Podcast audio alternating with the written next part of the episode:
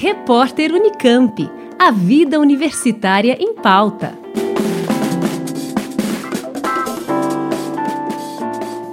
A mononucleose é uma doença viral que é transmitida principalmente pela saliva. Por isso também é conhecida como doença do beijo. Ela causa muito desconforto. Os principais sintomas são dor na garganta, aumento dos gânglios, febre prolongada e manchas brancas na garganta.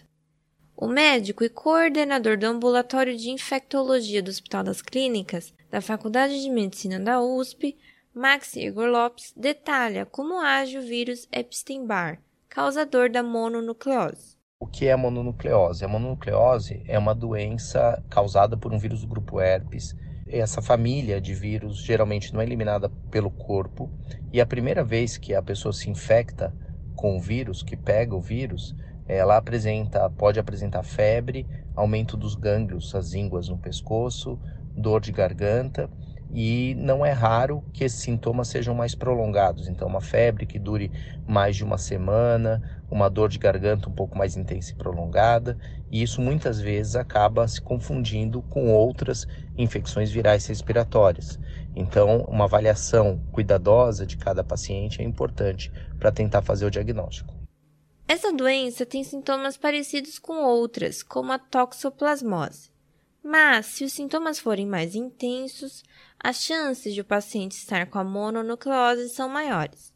O diagnóstico é feito por um exame de sangue que constata a presença de anticorpos contra o vírus. Em alguns casos, o primeiro exame não detecta a doença e o médico, avaliando os sintomas da pessoa, pode recomendar um segundo teste no intervalo de uma semana para averiguar se os anticorpos apareceram.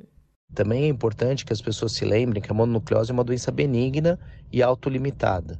É muito raro você ter complicação relacionada à mononucleose ou é, chegar a ter uma internação hospitalar. Elas eventualmente acontecem na investigação da febre ou então para o manejo de uma hidratação em alguém que não consegue se hidratar adequadamente por conta do mal-estar e da dor de garganta. A mononucleose é uma doença considerada muito comum. Max explica que, sendo o contato com a saliva a principal forma de transmissão, é difícil fazer a prevenção da doença.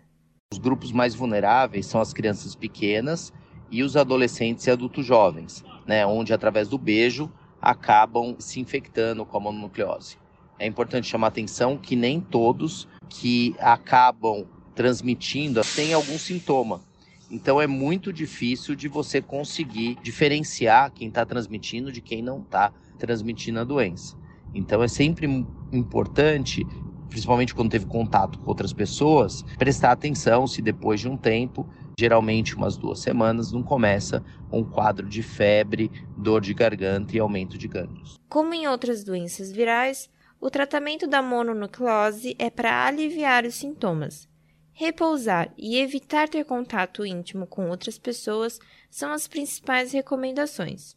Alguns cuidados são importantes. Primeiro, se alguém está com um diagnóstico, essa pessoa pode estar tá transmitindo, então é importante evitar o contato mais íntimo com outras pessoas. Lembrar que a transmissão é através da saliva.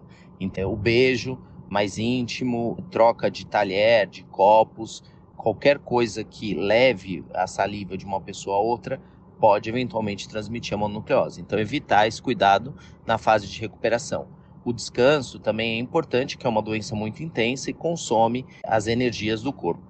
Importante também que pessoas que pratiquem atividades de impacto, como o futebol, esporte de contato, luta, se lembrem que pode haver o aumento do baço e risco de ruptura do baço num contato físico mais intenso com outras pessoas. Então, esse cuidado é óbvio que é importante uma orientação médica, mas por vezes é importante esperar aí pelo menos um mês de recuperação antes de retomar essas atividades de esporte com contato mais intenso.